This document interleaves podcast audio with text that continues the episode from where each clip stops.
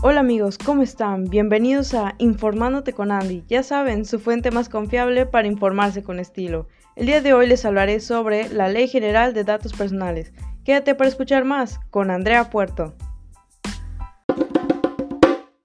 Hoy vamos a hablar de algo que muchos se preguntan y ha dejado a uno más con la duda. Ley Federal de Protección de Datos Personales. ¿Qué es esto? Es permitir a cada persona elegir quién, cómo, de qué forma se recaba, utiliza y comparte los datos personales que proporcionas a personas físicas y morales, esto en el ámbito privado, a efectos de garantizar el derecho de la propia autodeterminación informativa.